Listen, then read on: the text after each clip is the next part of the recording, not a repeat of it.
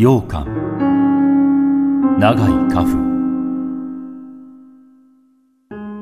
慎太郎はもみじという銀座裏の小料理屋に雇われていたが徴兵に取られ2年経って帰ってきた。しかし統制後銀座界隈もすっかり不景気になり仕込みにするものが足りないためもみじも連日休業という札を下げざるを得なくなった。このまま戦争が続けばまた召集されて戦地へ送られるか工場の職工にされるだろう。いっそ占領地にでも行ってみるか。そう決心して昭和17年満州へ行き徴兵時に覚えた自動車の運転手になった。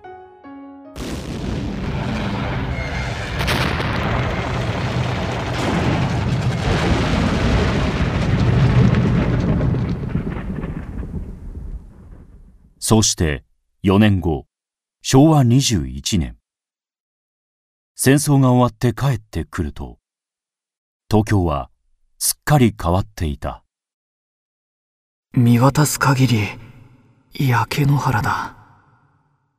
もみじはこうなる前に疎開したそうだが。それから慎太郎はある運送会社に雇われた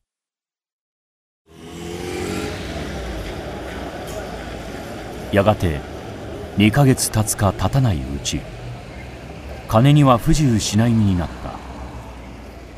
買いたいものを買い食べたいものを食べ酒を飲んだ。近所の子供や親にも現金をやった。そういえば旦那はどうしているかな？ことによったら随分お気の毒な身の上になっているかもしれん。慎太郎は金に困らなくなったことを窮地の者たちに見せ彼らの驚いた顔を見るのが嬉しくてたまらなかった。そこで無性にもみじのおかみさんや旦那に会いたくなった。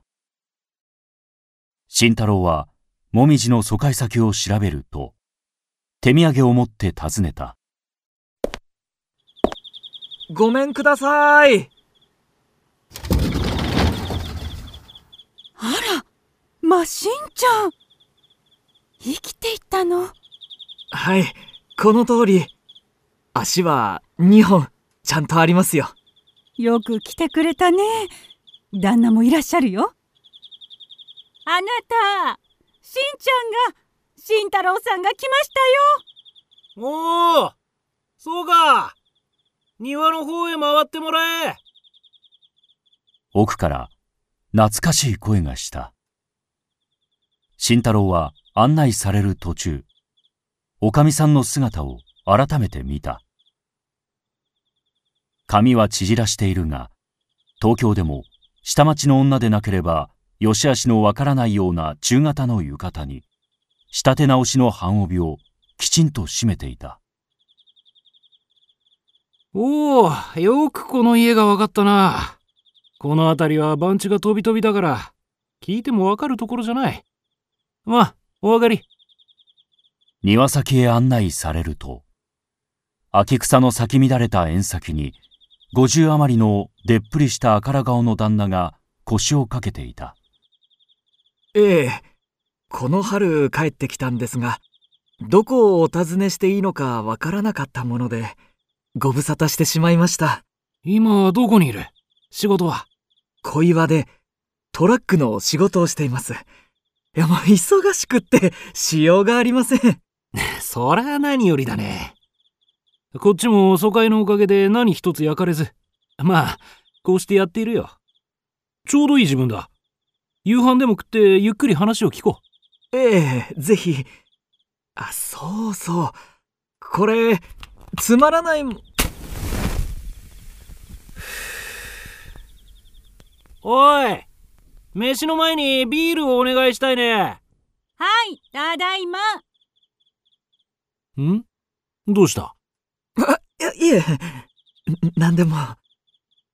慎太郎は手土産にアメリカの巻きタバコを2箱ばかり持ってきたのだが旦那がたもとから同じような紙袋を出したのですぐに引っ込めた。次に旦那はその紙袋を慎太郎に勧めたそら、好きなだけやんな。どうもあありがとうございます配給のタバコばかりは飲めないな。比べ物にならない。戦争に負けるのはタバコを見てもわかるよ。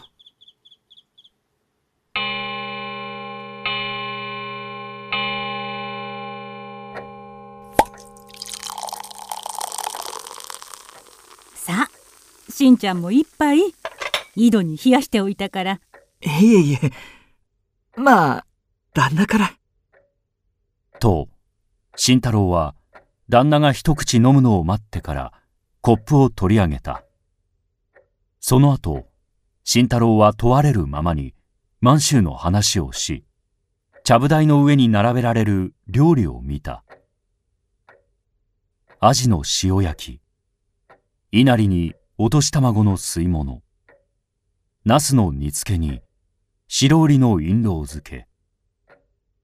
食器も皆揃ったもので飯は白米であった。いただきます。たーんとお食べ。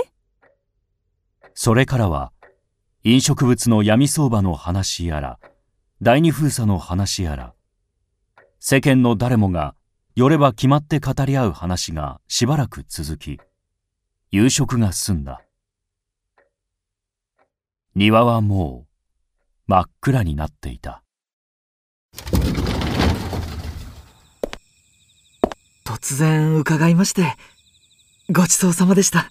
また話においで。達者でな。慎太郎は幾度も頭を下げてくぐり門を出た帰り道慎太郎は何やら当ての外れたような失望したようなつまらない心持ちになった。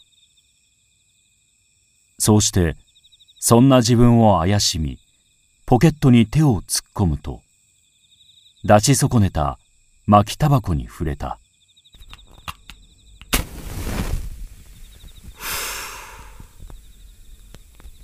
ああして。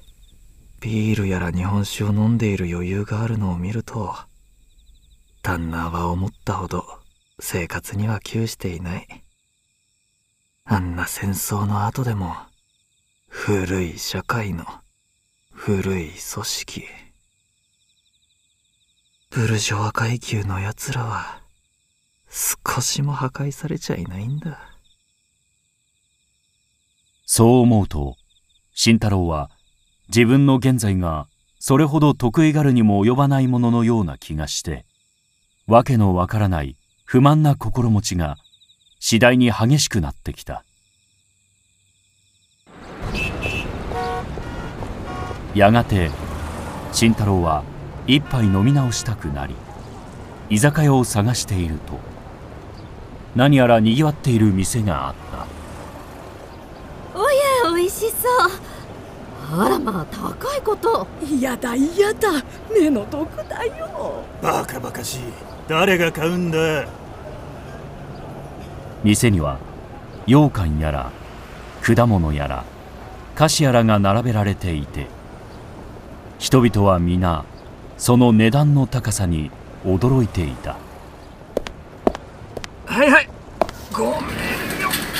と慎太郎はその様子を見るとつと店に入り荒々しく椅子に腰をかけた。そうして壁に貼ってある品書きの中で最も高価なものを見て言った。うんうんうん。よし。リンゴの一番いいやつをもらおうか。それから、羊羹。羊羹は甘いか？甘ければ、二三本？包んでくれ。近所の子供にくれてやるからな。